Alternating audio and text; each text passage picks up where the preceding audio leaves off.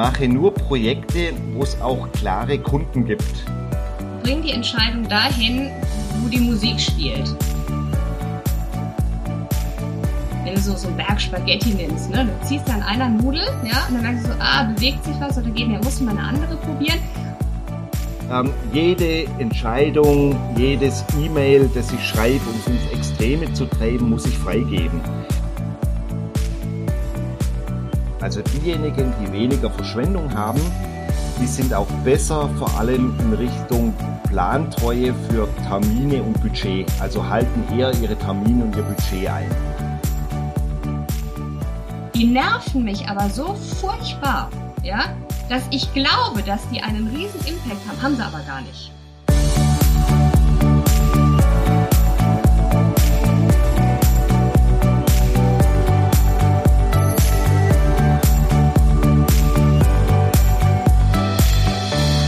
Hallo und herzlich willkommen im Podcast. Ich bin Carsten Röttger. Das ist Episode 9 und heute wird's schlank, denn wir sprechen über Lean Project Management, zu Deutsch also schlankes Projektmanagement.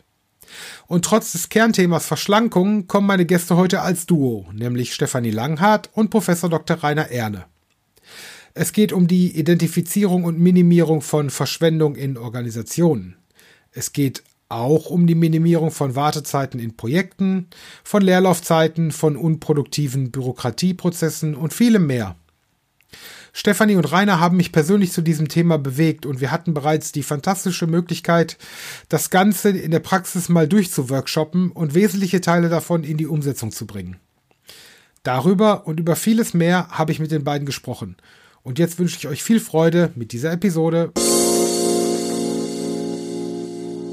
Heute habe ich gleich zwei wunderbare Gäste, nämlich Stefanie Langhardt und Professor Dr. Rainer Erne. Stefanie ist freie Beraterin für Projektmanagement und Projektcoaching. Im Projektmanagement ist sie zu Hause, sowohl im klassischen als auch im agilen. Sie war zuvor über zehn Jahre in Profit und Non-Profit als Projektleiterin tätig und ist zertifiziert nach IPMA. Und über das ehrenamtliche Engagement in der GPM haben wir uns auch kennengelernt. Und sie hat mich mit ihrer, mit ihrer ruhigen, unaufgeregten Art und ihrer unglaublichen Kompetenz im Projektmanagement immer wieder abgeholt. Menschlich und herzlich sowieso. Rainer ist Professor für Produkt-, Prozess- und Projektmanagement an der Hochschule für Wirtschaft und Umwelt in Nürtingen-Geislingen. Ich muss gestehen, ich musste es erst googeln.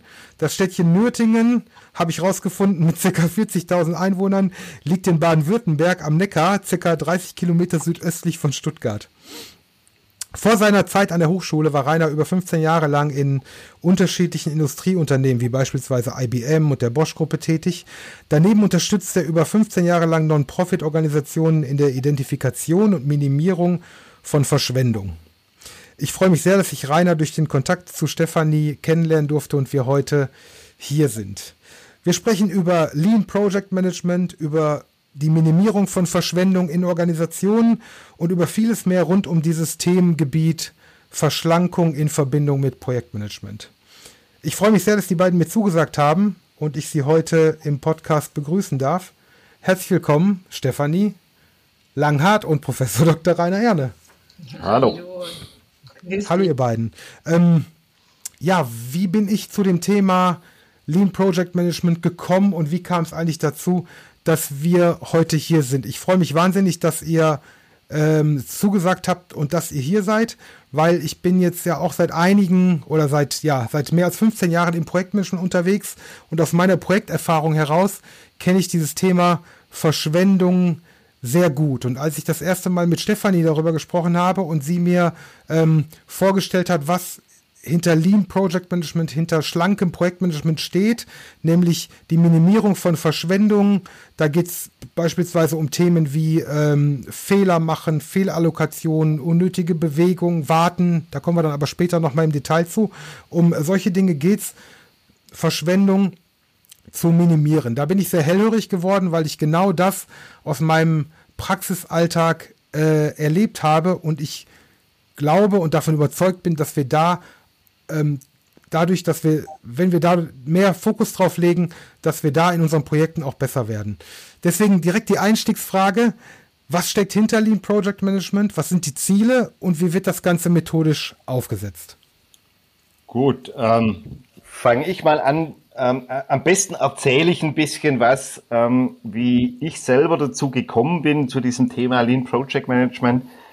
Das ist gut 15 Jahre her. Da hat die GPM mich mal angehauen und gesagt, schreib doch mal was in unserem Blog zum Thema Lean Project Management. Und das habe ich dann mhm. gemacht, weil ich mich mit diesem Thema Lean beschäftigt habe.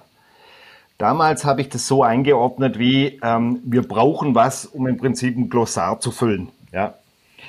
Ähm, dieser Blog, der ist dann aber ab und zu zumindest mal referenziert worden und dann habe ich wieder mal eine Anfrage gekriegt äh, zu einem Vortrag zu dem Thema.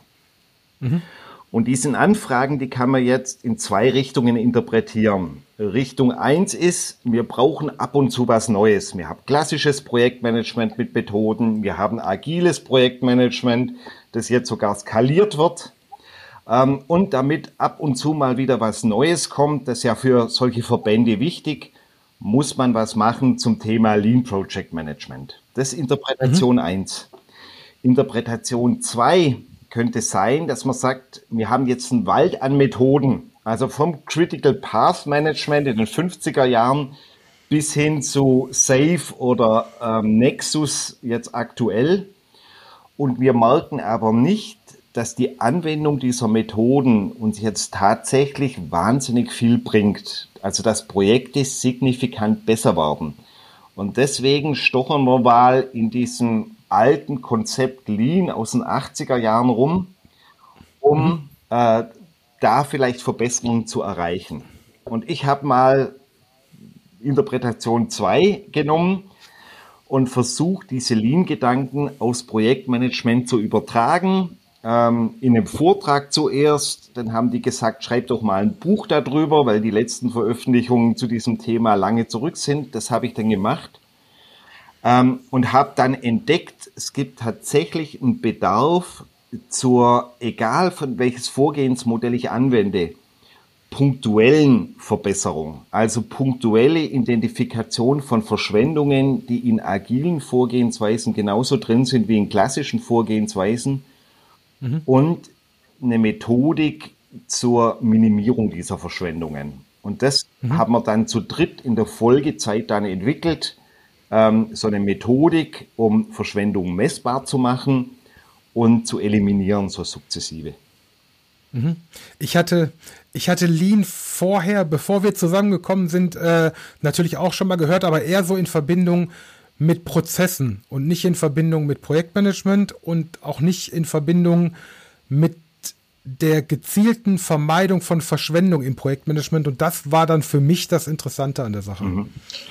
Also das ist letztlich auch das, was ähm, für mich das Entscheidende war, überhaupt äh, Rainer auch anzusprechen, weil ähm, alles, also bin zusätzlich habe ich nämlich auch dann eine Safe-Zertifizierung noch zusätzlich gemacht, weil ich dachte, ah ja, da heißt doch, da geht alles schneller, es geht alles äh, flotter, du kannst es kostengünstiger machen, die Menschen sind auch noch alle nett miteinander und du kriegst es durch das ganze äh, Unternehmen skaliert. Mhm. Ist so, bestimmt. Mhm. Nichtsdestotrotz äh, sind die Probleme, denen du gegenüberstehst, ähm, im Kern die gleichen. Und äh, als ich dann den Vortrag von Rainer gehört habe, ähm, genau mit diesen übergeordneten Ebene, zu sagen, okay, ich begegne den gleichen Problemen Framework unabhängig. Wenn, wenn ich warten muss auf Entscheidungen, dann muss ich sowohl bei Safe oder im Agilen als auch im klassischen auf Entscheidungen warten. Und äh, wenn ich dafür kein Bewusstsein entwickle, dass das wirklich jetzt ein Punkt ist, den ich auch beheben kann, also wie ich wieder handlungsfähig werde, dann ähm, bewege ich mich in dem Framework, verlasse mich auf dem Framework oder auf das Framework und aus dem Framework kommt aber an der Stelle erstmal nichts, sondern das Warten mhm. ist dann mit dabei. Also ich kriege keine Lösung aus, aus der Methodik, Heißt, ich muss ins Handeln kommen. Und das ist das, was das äh, Faszinierende für mich in diesem Lean Project Management Gedanken ist. Mhm. Absolut. Ähm, wenn wir da beim Handeln sind, genau zum Thema Handeln, wie wird nun dieses Lean Project Management methodisch aufgesetzt? Welche Schritte muss man durchlaufen? Wie gehen wir da durch? Ähm, Also wenn wir mal von der Methodik ausgehen, die wir jetzt ähm, zu dritt beziehungsweise zu fünft anwenden in einem mhm. Konsortium, das wir Lean PM Network nennen, dann ist der erste Schritt ähm, die Identifizierung und Messung von Verschwendung. Also dazu haben wir im Wesentlichen ein Questionnaire entwickelt, das sieben Verschwendungsarten mal abprüft, die Symptome sind. Diese Symptome hat die Stefanie jetzt gerade erwähnt. Das sind solche Dinge wie, warte ich auf Entscheidungen, auf Informationen. Das sind so Dinge wie Unterbearbeitung. Ähm, was, was man öfters in agilen Umfelden findet. Ähm, ich habe eine Entscheidung getroffen, aber einen Monat später weiß niemand mehr, was die Entscheidung ist und die ist auch nicht dokumentiert worden. Mhm. Überbearbeitung, genau. Das heißt, ähm, in Deutschland vor allem gerade ähm, in Ingenieurswesen und in Informatik, ähm, ich finde Technologie cool und ich baue alle möglichen Features nicht ein, dass das Produkt komplexer macht, aber dem Kunden nichts bringt und so weiter. Mhm. Ja, das sind nur drei Beispiele. Und die kann man ähm, greifbar machen ähm, über so ein mhm. Questionnaire. Dann können wir im zweiten Schritt die Hotspots rausfiltern. Das heißt, was sind denn eigentlich die prominenten Symptome von Verschwendung? Ja, das ist mhm. sehr, sehr häufig solche Dinge wie jetzt Warten, Unter- oder Überbearbeitung. Und in einem Workshop fragen wir dann ab, und was sind eigentlich die Ursachen davon? Und diese Ursachen sind häufig die altbekannten Klassiker. Also ja. zu viele Freigabeprozesse, ähm, jede Entscheidung, jedes E-Mail, das ich schreibe, um es ins Extreme zu treiben, muss ich freigeben. Natürlich sitze ich die meiste Zeit dann im Projekt rum. Ja. Oder ähm, Unterbearbeitung, das heißt, es gibt keine Standards dessen, was mindestens dokumentiert worden muss und so weiter. Mhm. Und wenn mhm. die Ursachen dann klar sind, ist der dritte Schritt dann zu sagen, so, ähm, was machen wir dann ähm, in Richtung äh, Minimierung dieser Ursachen? Und das mhm. sind dann oft radikale Maßnahmen wie wir lassen bestimmte Freigabeprozesse ganz raus. Und das betrifft natürlich Machtverhältnisse in Organisationen. Ja. Mhm. Bis hin zu kleineren Dingen, wo es sagt, so, wir brauchen jetzt einen Minimalstandard, was dokumentiert werden muss. Mhm. Und das führen wir dann ein und da bieten wir an, so einen Action Research Ansatz, dass wir die Einführung mit begleiten und aber auch evaluieren, ist es tatsächlich umgesetzt und was hat es dann gebracht. Mhm. Also diese drei bis vier Schritte ist im Wesentlichen die relativ einfache Methodik, wie wir das machen. Und das Ganze habt ihr dann noch verdichtet auf einen, auf einen, auf einen sogenannten PMWI, einem Body Mass Index für Projekte, also PM, PMWI steht für Project Management Waste Index. Ich glaube, jeder von uns kennt sich mit dem Body Mass Index seines Körpers aus, äh, grundsätzlich. Und äh, da habt ihr dann jetzt eine Methodik äh, aufgesetzt, die aus den Ergebnissen, die ihr erzielt habt, einen äh, BMI, einen Project Management Waste Index äh, entwickelt was steckt hinter diesem Waste Index und was kann ich daraus ablesen und ableiten? Ja, der PMWI. Ähm, wir haben äh, ja hier einen, weiteren Kollegen mit an Bord. Das ist der Professor Dr. Klaus Hüsselmann. Mhm. Ähm, und äh, das Interessante ist, ähm, er und Rainer, die haben äh, unabhängig voneinander diesen Lean-Gedanken ins Projektmanagement gezogen und äh, beide an, an, aus ein bisschen anderen Gesichtspunkten und aus Blickwinkeln und das Spannende daran ist, wir haben uns dann äh, zusammengesetzt und haben gesagt, hört mal zu, wie lässt sich denn da mal ähm, diese verschiedenen Perspektiven zusammenbringen und da wirklich einen werthaltiger Prozess draus machen, den wir tatsächlich dann durchschreiten können. Mhm. Und da sind dann ähm, im Wesentlichen dann eben auch von äh, Klaus ähm, Perspektive auf die Sache diese Kategorisierung äh, der Timwood-Skala gekommen, die glücklich aus dem klassischen ähm, Prozessbereich kommt, hat er gesagt, das sind sieben Bereiche, die wir beleuchten können. Und was bedeuten denn diese sieben Bereiche, wie beispielsweise ein Warten und wie ein Thema Fehlallokation oder Unterbearbeitung, um jetzt Nummer drei zu nennen? Mhm. Was bedeutet das im Projektmanagement? So, und dann haben wir unsere Köpfe zusammengesteckt und haben gesagt, vielleicht kann man das ja sogar messbar machen, ne? in welchem Ausmaß dieses Thema Warten eine Relevanz hat. Mhm. Dann sind wir ähm, äh, dahin gekommen, einen Fragebogen zu entwickeln, zu dem wir bei jedem dieser sieben Verschwendungsarten jeweils drei einfache Fragen formulieren, die wir aus dem Alltag heraus kennen. Ja, was bedeutet warten? Normalerweise im Projektmanagement, Klassiker, ich warte auf Entscheidungen. So. Heißt, das ist ein Thema, das wird abgefragt innerhalb dieser Verschwendungsart und dann bist du als ähm, Operativer derjenige, der dann sagt, okay, ähm, ich beurteile, ja, das ist ein Thema für mich im Bereich Warten. A, wie häufig kommt das vor, ist die eine Dimension, unter der ich mir dieses Thema anschaue. Und die zweite Dimension ist, welches Ausmaß hat das? Mhm. Na, es kann ja sein, dass eben bestimmte Dinge wirklich immer, immer, immer vorkommen und auch einen wirklichen Impact haben mhm. ne? und wirklich den, den, den, das, das alles beeinflussen. Es kann aber auch sein, dass Dinge nur zweimal vorkommen beispielsweise, die nerven mich aber so furchtbar, ja, dass ich glaube, dass die einen riesen Impact haben, haben sie aber gar nicht. Mhm. Ne? Also so sind wir äh, rangegangen, haben gesagt, so lasst uns mal gucken, wie kriegen wir die Menschen dafür, das, was ich vorhin sagte, ein Gefühl dafür zu entwickeln, wo sind hier eigentlich diese Symptome und äh, wie sind die für mich ähm, begreifbar zu machen? Mhm. Und das ist dann dieser PMWI, mit dem wir auch in Organisationen starten und uns in dieser Handlungsfähigkeit der einzelnen Leute auch bewegen, sowohl in der Wahrnehmung als auch ähm, dann im weiteren Verlauf in der Ursachenforschung woher kommt es, ne, wo ist es verortet und dann im letzten Schritt zu sagen, okay, was können wir dagegen tun? Mhm.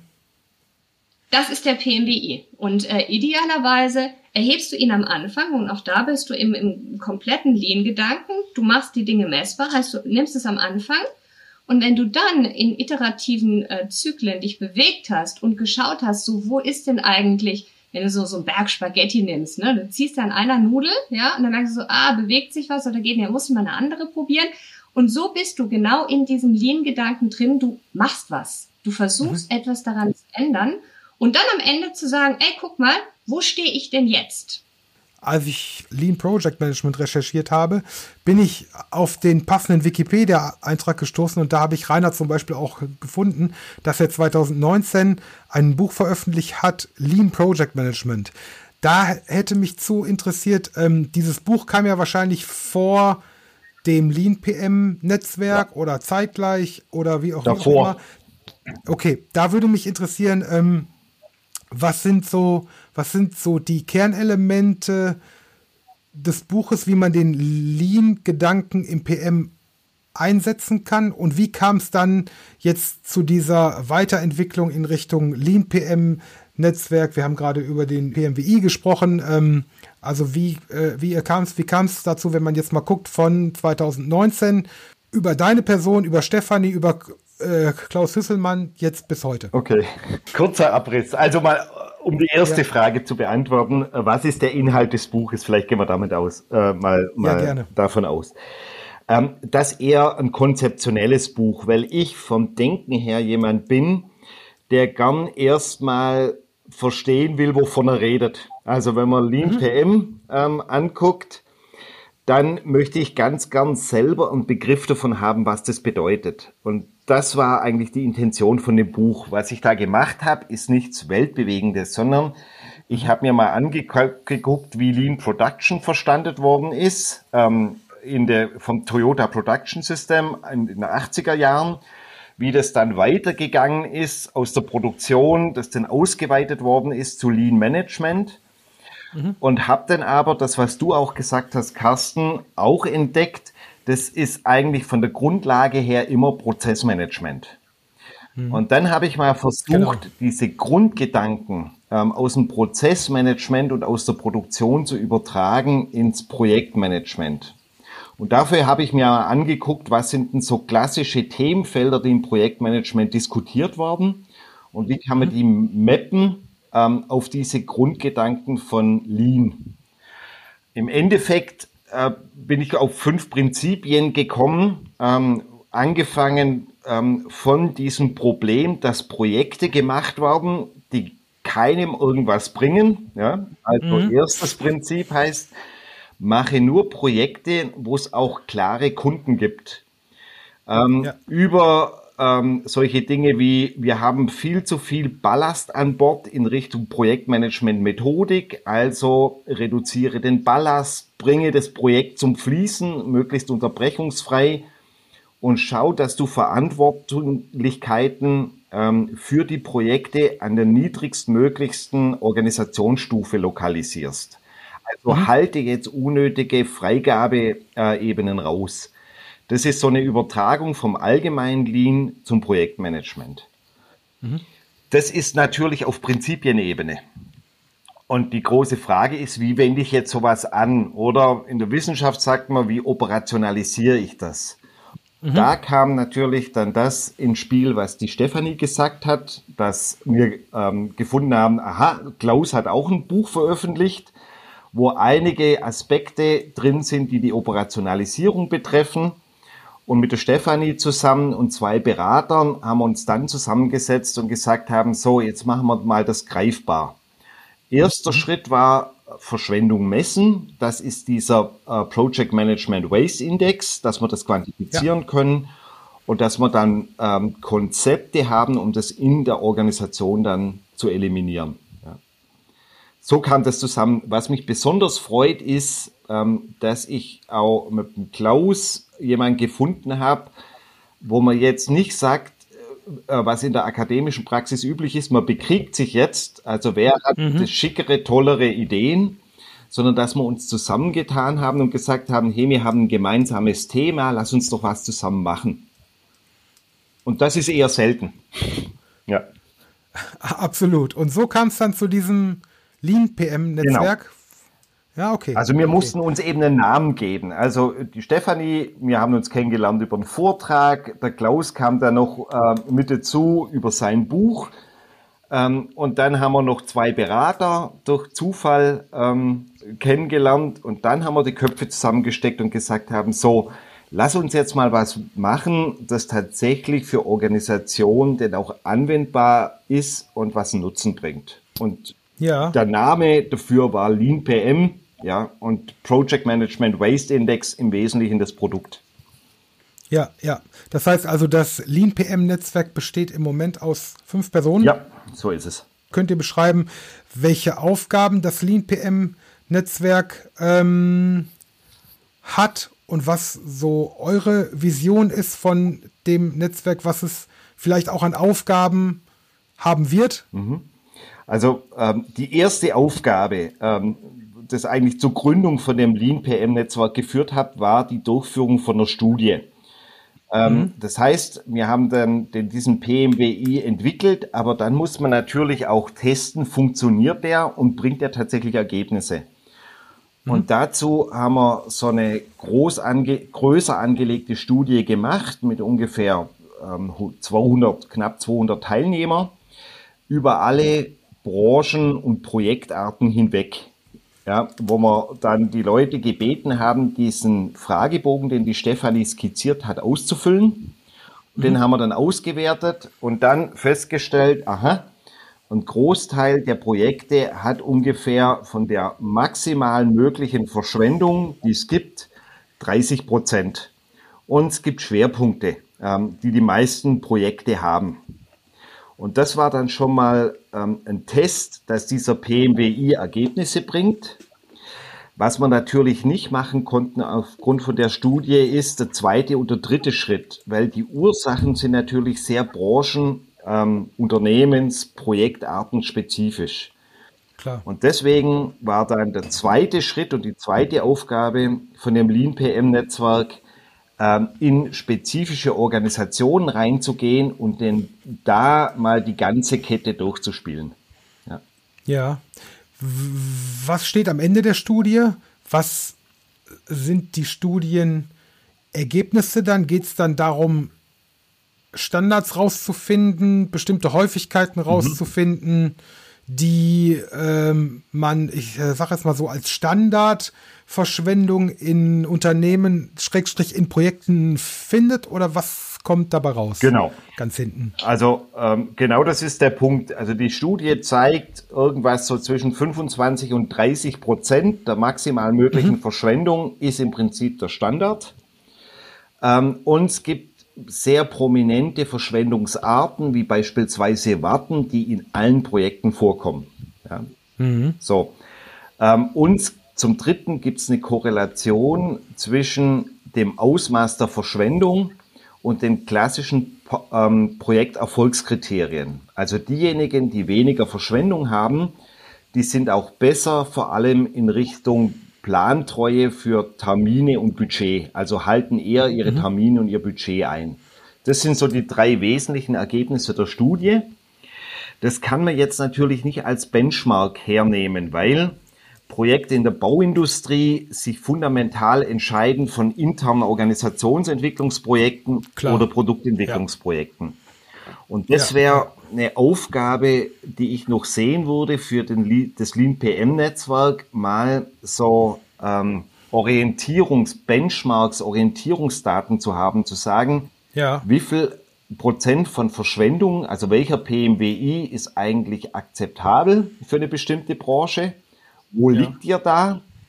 Und was könnte man dann machen, um diese Verschwendungen dann zu reduzieren? Und das steht noch aus. Das müssen wir branchenspezifisch machen. Ja, und das Spannendste äh, da für uns war ja auch einmal zu gucken, ob dieser Index überhaupt funktioniert. Mhm. Also bekomme ich hier verwertbare Daten raus, die sich dann auch ähm, statistisch auch so zeigen, dass es nicht nur irgendwelche ähm, willkürlichen Dinge sind, mit denen nicht gearbeitet werden kann, sondern ist dieser Index belastbar? Heißt, äh, dient er als Orientierungsgröße? Ist er dafür überhaupt geeignet?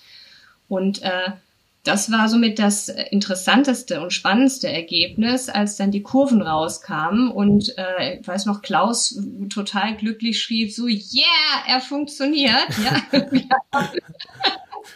wir haben, die Moment Verteilung, auch, ne? Ja, ja. Ja. ja. War tatsächlich so.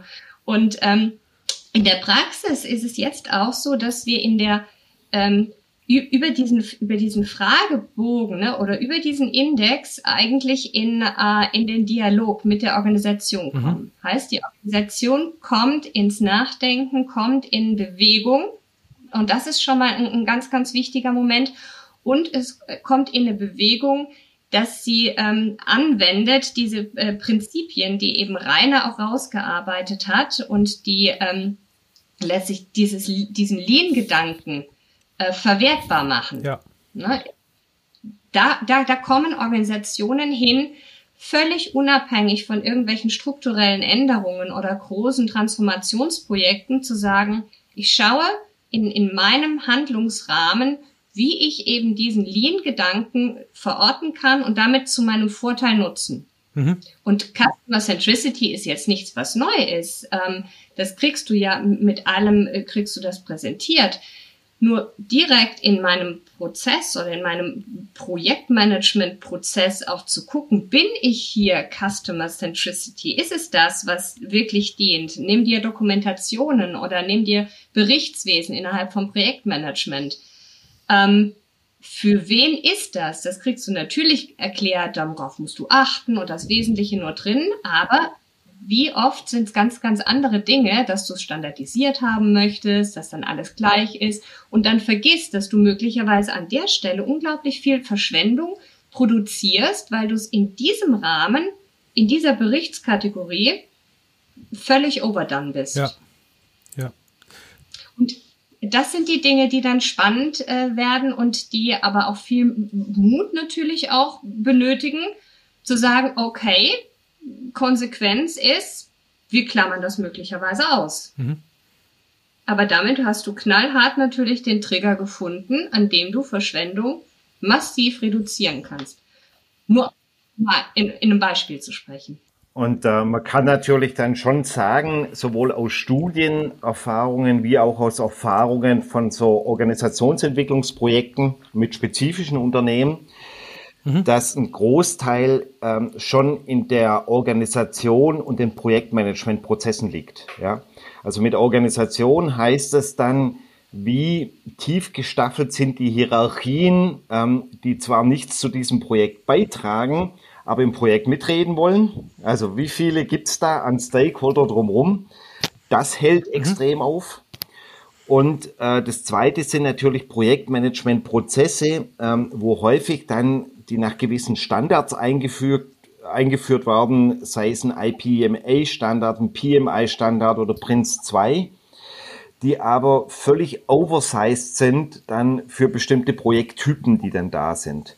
Und das sind schon so die klassischen Verdächtigen, ähm, wo ein Großteil der Verschwendung denn da ist. Das Interessante ist, die werden gar nicht gemerkt. Ja? Mhm. Also ähm, nochmal, mhm. um die Referenz zum Body Mass Index dann zu bringen. Also gefühlt ähm, sagen Leute, die jetzt unter Diäten leben, äh, ich muss abnehmen und ich esse ja gar nichts. Mhm. Was aber nicht wahrgenommen wird, ist, wie viel so zwischen den Stunden immer reingeschoben wird. Ja? Ähm, weil irgendwelche, da gibt's die Süßigkeiten-Schubladen in den, ähm, in den Büros und so weiter. So ähnlich ist es mit diesem Thema der Verschwendung. Wenn jemand drei, sechs Jahre in einer Organisation war, dann nimmt er das als selbstverständlich, dass eine halbe Stelle nur fürs Berichtswesen da ist. Ja, dass an irgendwelche Leute was berichtet, was überhaupt das Projekt nicht vorwärts bringt, aber man muss das machen, weil das war schon immer so.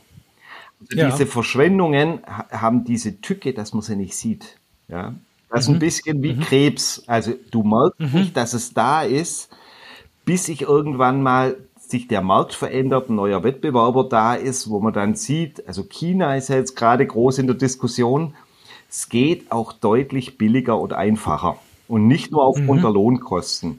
Und dann wird sichtbar.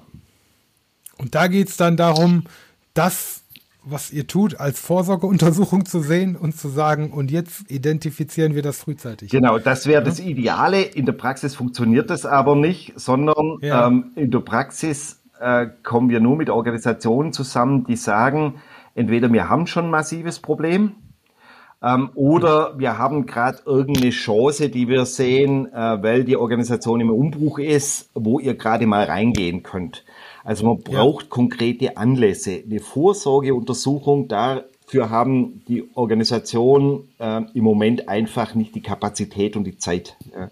Die schönste Situation ist ja, wenn du ähm, gerade dabei bist, eben wirklich ein, PMO für dich zu gestalten oder für eine Organisation aufzusetzen, bereits diesen Lean-Gedanken hier mitzunehmen. Mhm. Ne? Das ist ähm, äh, in der, in der, weniger in der, in der Ausbildung von den Menschen. Ich glaube, es ist wichtig, dass, dass Leute durch Standards gehen, um einfach die Kommunikationsmöglichkeiten ähm, für Missverständnisse zu minimieren. Wenigstens so ansatzweise. Ähm, Nichtsdestotrotz genau dieses Denken mitzugeben, mit, äh, wenn wir bei den Berichten bleiben, wie viele Berichte brauche ich überhaupt, ja, oder was, äh, was kommt überhaupt von der Organisation her, was für eine, was für eine Kultur ist in der Organisation. Ein schönes Beispiel von Klaus, was er mitgebracht hatte, wie er auch in diesen, in dieses Lean-Denken reinkam, war im Public Sector eine äh, SAP HCM Einführung. Mhm. Ja, im öffentlichen Bereich. Du hast Entscheidungswege, das war ein Beispiel davon. Du hast Mitzeichnungspflicht von verschiedenen Abteilungen. Das Ganze muss dann an Sitzungen gekoppelt sein. Da bist du ganz, ganz weit weg von dem Prinzip, was Rainer vorhin sagte, zu sagen, bring die Entscheidung dahin, wo die Musik spielt. Das, ja? das, das, das ist nach meiner Erfahrung übrigens nicht nur im öffentlichen Bereich so. Geht auch woanders, ja, aber wir reden ja immer nur ja. über andere. Das ist ja nie bei den eigenen Organisationen. Das, na, um dabei zu bleiben, aber selbst wenn du jetzt sagst, der Public Sector, der kann ja gar nicht anders, ja, weil der, der ist ja von der gesamten Struktur her so. Doch, auch das geht. Das heißt, mit dem Bewusstsein, dass ich diese Entscheidung anders brauche und diesen Lean-Gedanken angewendet, komme ich eben äh, dahin oder kam Klaus in dieser Situation in seinem Projekt dahin zu sagen, nee, Wir müssen das auflösen. Ne? Mhm. Ne? Das ist unser Bottleneck. So stellen wir keinen Fluss her und so fährt uns dieses ganze Ding ziemlich hundertprozentig komplett gegen die Wand. Mhm. Und das ist eben genau das, wenn ich neu ins Denken komme und unabhängig von einem Standard, unabhängig von der Kultur, einfach weiß oder ein Bewusstsein dafür habe, wie gehe ich da dran? Mhm. Das ist dann das, was dann wirklich auch Spaß macht. Ja. Wie ist denn eure Vision für euer, für euer Herzensthema Lean PM und Minimierung von, von Verschwendung? Haben wir überhaupt noch Verschwendung in zehn Jahren oder sind wir dann methodisch so gut aufgestellt und so breit gestreut, dass wir fast gar keine Verschwendung mehr haben. Dazu mal von mir so eine Vision. Also wir haben ja jetzt nicht gemeinsame Visionen nur, sondern auch einzelne. Ja. Also die Gefahr für Bürokratismus, die wird in den nächsten zehn Jahren enorm zunehmen. Also ich gehe mal jetzt weg vom Projektmanagement auf ähm, die Ebene von Unternehmensführung. Wenn man mal sieht, was beispielsweise an Reporting-Standards gefordert worden von EU-Seite, ja. dann ist das jetzt was, ähm, was ein Einfallstor ist für alle möglichen Arten von Bürokratismen, äh, die in eine Organisation jetzt reinbrechen. Ähm, von dem Lieferkettenschutzgesetz bis hin zu Reporting von Nachhaltigkeitsstandards. Da ist jetzt die entscheidende Frage, wie gehe ich jetzt mit solchen Berichtspflichten, die ja Pflichten sind für ähm, Unternehmen von einer bestimmten Größe, tatsächlich um? Variante 1 ist, ich, ich ähm, schaffe jetzt Stellen, also Nachhaltigkeitsbeauftragte, Reportingbeauftragte, fünf Stück, eine ganze Abteilung, die mhm. sich damit beschäftigen, die anderen zu plagen, zu sagen, äh, Daten zu finden ähm, für jetzt beispielsweise die Einhaltung von Umweltstandards von, bei Lieferanten.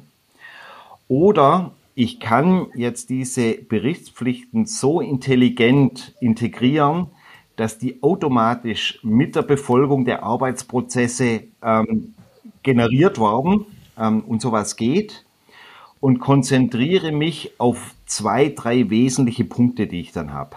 Ja?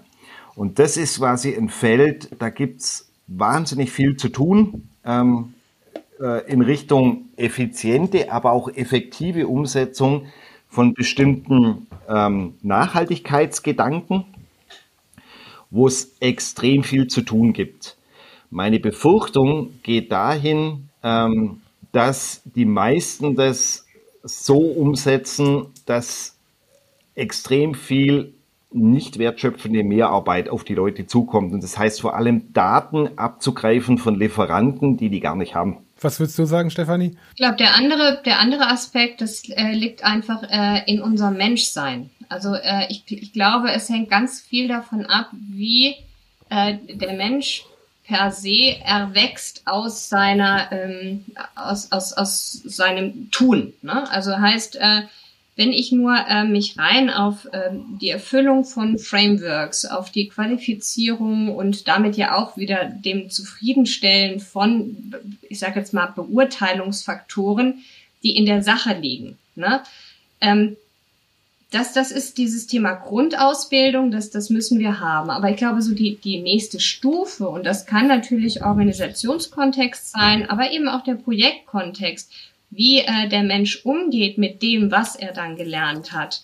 Ähm, ich glaube, das wird uns eine Weile beschäftigen, weil ich glaube nicht, dass das auf einer ganz, ganz niedrigen äh, Stufe bereits ähm, etabliert werden kann. Weil wenn du nicht weißt, was es alles gibt, dann weißt du auch nicht, was du weglassen kannst, ohne dass es schadet. Ja. Und deswegen glaube ich, ist es ein, ein sehr natürlicher Prozess, der da stattfinden wird, dass dieses Denken in, ähm, wir haben es jetzt auch mal in einem Artikel ähm, Misserfolgsfaktoren äh, genannt. Wir haben gesagt, warum man mehr auf die Misserfolgsfaktoren achten sollte, na, mhm. statt auf Erfolgsfaktoren. Ähm, ich glaube, das muss sich entwickeln mit dem Menschen. Ja, ja, kann ich äh, hundertprozentig nachvollziehen, bin ich, bin ich auf jeden Fall bei euch. Ich teile auch das Thema mit der Büro, Bürokratie, weil das, was mich zum Beispiel bewegt, ist, ist tatsächlich immer, wenn es irgendwie darum geht, ähm, ja, genau, zum Beispiel Verschwendung zu minimieren oder wenn es darum geht, äh, etwas zu optimieren oder sich generell zu optimieren, dann ist es in Projekten und im Unternehmen immer so, dass eine Optimierung oftmals zur Folge hat, es gibt eine neue Regel, es gibt ein neues Formular, es gibt ein neues, du musst da was ausfüllen, es gibt ein neues, ja, wir müssen das jetzt da und da pflegen und so weiter. Das ist ähm, sicherlich an der einen oder anderen Stelle richtig, aber ähm, man baut sich damit, mit jeder Optimierungsstufe baut man sich mehr Büro Bürokratie auf. Genau. Und dann kommt man in einen Punkt, wo die Leute gar nicht mehr wissen, wo sie irgendwas nachgucken können, wo sie irgendwas, irgendwas finden können, wo sie irgendwas hinschreiben sollen. Und das, das ist, das ist, das ist auch ein, auch ein Punkt, den ich, den ich, den ich mit euch teilen würde, weil äh, das, das würde ich äh, auch sehen. Aber ansonsten, ja, wäre es schon, wäre es schon wichtig, wenn wir Verschwendung minimieren. Auch die nächsten, die nächsten 5, 10, 15, 20 Jahre. Ich glaube auch, dass wir noch genug zu minimieren haben. Also oh ja. davon, da, davon bin ich fest überzeugt. Dazu ähm, vielleicht nochmal so ein, ähm, eine interessante Beobachtung. Das war ja auch ein Anlass für agile Methoden. Also wenn man jetzt mal Scrum nimmt, ähm, als die prominenteste agile Methode, sowas einzuführen, dass man wieder ein bisschen mehr am Tisch zusammen macht, sich über den Tisch schreit, äh, dass man weniger Vertragsverhältnisse braucht. Ja, das ist so eine, einer der ja. Grundgedanken von der agilen Bewegung. Wenn man mal guckt, wie das jetzt vor allem in Deutschland eingeführt worden ist, mhm. dann gibt's jetzt schon wieder 30-seitige Pamphlete zu dieser Frage, wann ist ein Arbeitspaket dann? Mhm. Also mhm. welche genau. Kriterien genau. sind da, um es als dann zu identifizieren? Und das zeigt, dass es nicht die Methodik ist, sondern der Umgang mit einer Methodik. Ja? Und dass genau. sehr viel Bürokratie eben auch nicht von extern kommt, also der Staat oder die EU, sondern dass es gibt immer Personen, Organisationen, die Spaß dran haben, Formulare einzuführen. Ja. Mhm. Definitiv. Ja, und da sehe ich auch genau gerade bei dem daran festzuhalten, so, es gibt ja einen Unterschied zwischen dem Akzeptanzkriterium und dem Definition of Done. Wieso kannst du den nicht erklären? Ne? Wo du sagst, was hilft es uns? Mhm. Ne? Also das, das ist eben genau so eine Hörigkeit, ähm, die dann äh, gerne mit einhergeht und ich glaube auch, das ist sehr schön auf den Punkt gebracht, äh, damit äh, kannibalisiert sich so ein System dann auch gerne mhm. selbst. Also es gibt noch viel zu tun. Packen wir es an. Genau. ähm, jetzt macht ihr das ja schon einige Jahre und habt das jetzt auch mit einigen Unternehmen ähm, schon gemacht, Workshops gemacht, Verschwendungen identifiziert und, und Maßnahmen. Was würdet ihr sagen, wie ist das in den Unternehmen in der Praxis ähm, ähm äh, an, angekommen? Wie sind, die, wie sind die Praxiserfahrungen der Methodik? Also meine Beobachtung ist was sehr Selbstverständliches. Ähm, leichte Maßnahmen zu sagen, ähm, da tun wir mal jetzt ein Formular abschaffen oder einfacher machen oder so. Sowas wird eigentlich sehr schnell begrüßt und wird auch umgesetzt. Mhm diejenigen Dinge, die schwierig umzusetzen sind, wie zum Beispiel Berichte und Berichtswege zu eliminieren, da tun sich Organisationen extrem schwer, weil es da natürlich um Macht und Kontrolle geht. Das sind aber diese Hebel, wo ich signifikante Verbesserungen finde. Und da, da tun sich Organisationen schwer, was ja auch gut nachvollziehbar ist, wo man dann ähm, wirklich mehr in die Tiefe gehen muss und fragen muss, ähm, was bringt denn diese Kontrolle und was kostet diese Kontrolle? Ja, also da ein mhm. bisschen mhm. äh, weiter drauf einzugehen. Aber das ist ein Befund, der eigentlich, denke ich mal, jedem einleuchtet, äh, der auch erwartbar ist. Ja, ja und es kommt halt auch dazu, ähm, du bist schnell, bist du natürlich auf einer organisationalen Ebene in den Ursachen. Mhm.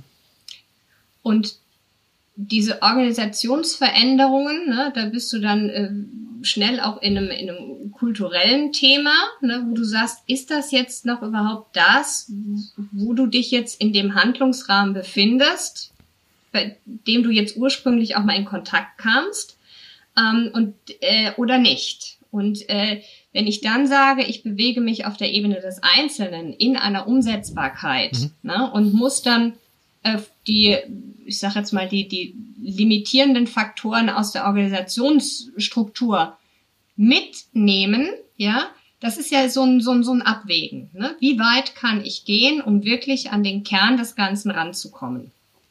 Und äh, das ist eben unterschiedlich und kommt dann auch drauf an, wie die Organisation, wie das Commitment innerhalb der Organisation ist und wie weit die Organisation selbst auch gehen kann und, und will. Ich habe immer eine wichtige Frage noch oder eine sehr interessante Frage grundsätzlich an meine Gäste, nämlich ähm, da geht's um Buchtipps. Das heißt also, wir geben am Ende immer, insbesondere natürlich auch zu diesem, zu diesem, zu diesem Thema, jetzt dann heute zu diesem Thema Lean Project Management, dann auch ähm, Buchtipps, die den einen oder anderen weiterbringen, Impulse bringen. Da mache ich immer bei den Gästen maximal drei. Jetzt seid ihr zu zweit. Vielleicht können wir dann mal gucken. Vielleicht dann jeder eins oder, oder, oder zwei. Also ich würde auf jeden Fall äh, in die Show Notes das Buch von dir packen, äh, Rainer, mit den entsprechenden Daten und natürlich auch das Buch von Klaus. Äh, Pro Professor Klaus Süsselmann, mhm. genau. Ähm, genau, das sind definitiv die beiden, die natürlich 100% zum, zum Thema passen und auch zu den Gästen passen und die würde ich auf jeden Fall äh, reinpacken. Das heißt, die müsst ihr nicht mehr unbedingt erwähnen. Die gehören eh dazu. Also mein absoluter super Favorit ist die Kunst des klaren Denkens. Ähm, ja. Und 52 Denkfehler, ja. die Sie besser vermeiden sollten von Dobelli. Habe ich da hinten im Regal stehen. Ja. Ja, genau. Ja, ja absolut. Unterstütze ich total. Genau. ähm, was ich gerade lese, das sind so abwechselnd zwei Bücher. Ähm, mhm. die, da muss ich ein bisschen was zu sagen. Also das eine ist von Axel Michels, Die Kunst des einfachen Lebens, eine Kulturgeschichte der Askese. Und das zweite ist von Jens oder Jörg Forster, ähm, was das Haben mit dem Sein macht. Mhm. Und zwar, ähm, Hintergrund ist, also das ist schon eine Weiterführung des Lean-Gedankens, ähm, dass man mal jetzt nicht immer fragt in Richtung dann Effizienz ähm, holen oder optimieren, sondern Sachen weglassen, was quasi Suffizienz heißt. Also das heißt, ähm, was kann ich, was brauche ich alles nicht mehr? Das kann man in unterschiedliche Kategorien deklinieren, was brauche ich nicht mehr an Aktivitäten, an Produkten mhm. und so weiter. Und das finde ich eine sehr interessante Weiterführung des Lean-Gedankens ähm, auf Organisation bis hin auf individuelle Ebene. Danke Stefanie, danke Rainer, vielen Dank ihr beiden äh, für das großartige Gespräch. Ich glaube an den Lean PM Gedanken und wir durften ja auch schon mal zusammenarbeiten und ich bin auch überzeugt davon, dass man äh, mit der Minimierung von Verschwendung ähm, in allen Bereichen im Projekt eigentlich nur gewinnen kann. Ähm, denn im Grunde zahlen die Maßnahmen ja auf alle äh, drei klassischen Projektmanagement-Dimensionen ein. Ne? Mhm. Zeit, Zeit, Kosten, Qualität. Ähm, wichtig ist auf jeden Fall, und das ist meine Erfahrung auch, ähm, wie halt bei allen anderen Themen auch, dass das jeweilige Management die Methodik und die jegliche Maßnahmen zur Umsetzung unterstützt, weil wenn es scheitert, dann scheitert es nicht an der Methode, sondern es scheitert an, es scheitert an der mangelnden Umsetzung in Form von, von Managementunterstützung, in Form von Nachhaltigkeit, äh, keine Entscheidungsbefugnis der umsetzenden Personen und solche Dinge. Das heißt also, das wäre jetzt so als, als letzter Appell noch ganz wichtig, wenn ihr Lean PM macht, dann sorgt auch dafür, dass es wirklich umgesetzt wird und auch die entsprechende Management Attention hat. Ähm, das wäre nochmal so, so mein, mein ganz persönlicher Tipp dazu. Aber die letzten Worte und damit den Abschluss haben immer meine, meine Gäste, in dem Fall äh, Stefanie und Rainer. Stefanie, dein letztes Wort. Äh, vielen, vielen herzlichen Dank, Carsten, für die äh, Einladung. Also äh, das ist jetzt tatsächlich mein erster Podcast gewesen und habe, äh, sag einfach nur äh, grandiose, tolle Erfahrung. Ich könnte zum Fan werden. Also Super. Vielen Dank. Danke dir. Das, das freut mich. Das freut mich. Rainer. Ja, auch ich schließe mich natürlich an. Herzlichen Dank für die Einladung und Appell an alle, die sich den Podcast anhören. Wenn Sie uns kontaktieren wollen, wir freuen uns über neue Erfahrungen ähm, in Richtung Lean. Das muss nicht ein Projekt sein, das kann auch nur ein einfacher Austausch sein. Absolut, vielen Dank. Ich werde alles an Informationen, eure Kontaktdaten, eure Website und so weiter äh, pack ich in die Show Notes rein. Das heißt also, die Leute, die sich die Informationen zu der Folge an, anschauen, finden da alles, können da entsprechend draufklicken, äh, sich, sich da, da die Dinge anschauen, euch kontaktieren und so weiter. Vielen Dank, dass ihr da wart, dass ihr euch die Zeit genommen habt, äh, mit mir über Lean PM zu sprechen. Und äh, ja, ich wünsche euch eine gute Woche. Dankeschön. Dankeschön dir. Vielen Dank. Tschüss. Danke. Tschüss. Ciao. Vielen Dank fürs Zuhören. Ich hoffe sehr, dass euch diese Episode einige wertvolle Impulse liefern konnte, die ihr in euren Arbeitsalltag, ins Unternehmen oder ins Projekt mitnehmen könnt. Und vielleicht habt ihr ja sogar etwas gelernt oder nutzt die tollen Buchtipps. Wir würden uns sehr darüber freuen. Alle Informationen zum Lean PM Netzwerk von Stefanie und Rainer und dem Lean Project Management Ansatz grundsätzlich, wichtige Literatur und wertvolle Buchtipps meiner Gäste stelle ich euch in den Show Notes zur Verfügung. Und wenn es euch gefallen hat, dann empfehlt diesen Podcast doch gerne in der Familie, im Freundeskreis, unter Arbeitskollegen oder im Projekt weiter. Ich freue mich ganz besonders, wenn du den Podcast abonnierst und eine Bewertung hinterlassen würdest. Vielen Dank dafür. In diesem Sinne, bis zum nächsten Mal wünsche ich euch einen guten Tag, guten Abend und gute Nacht.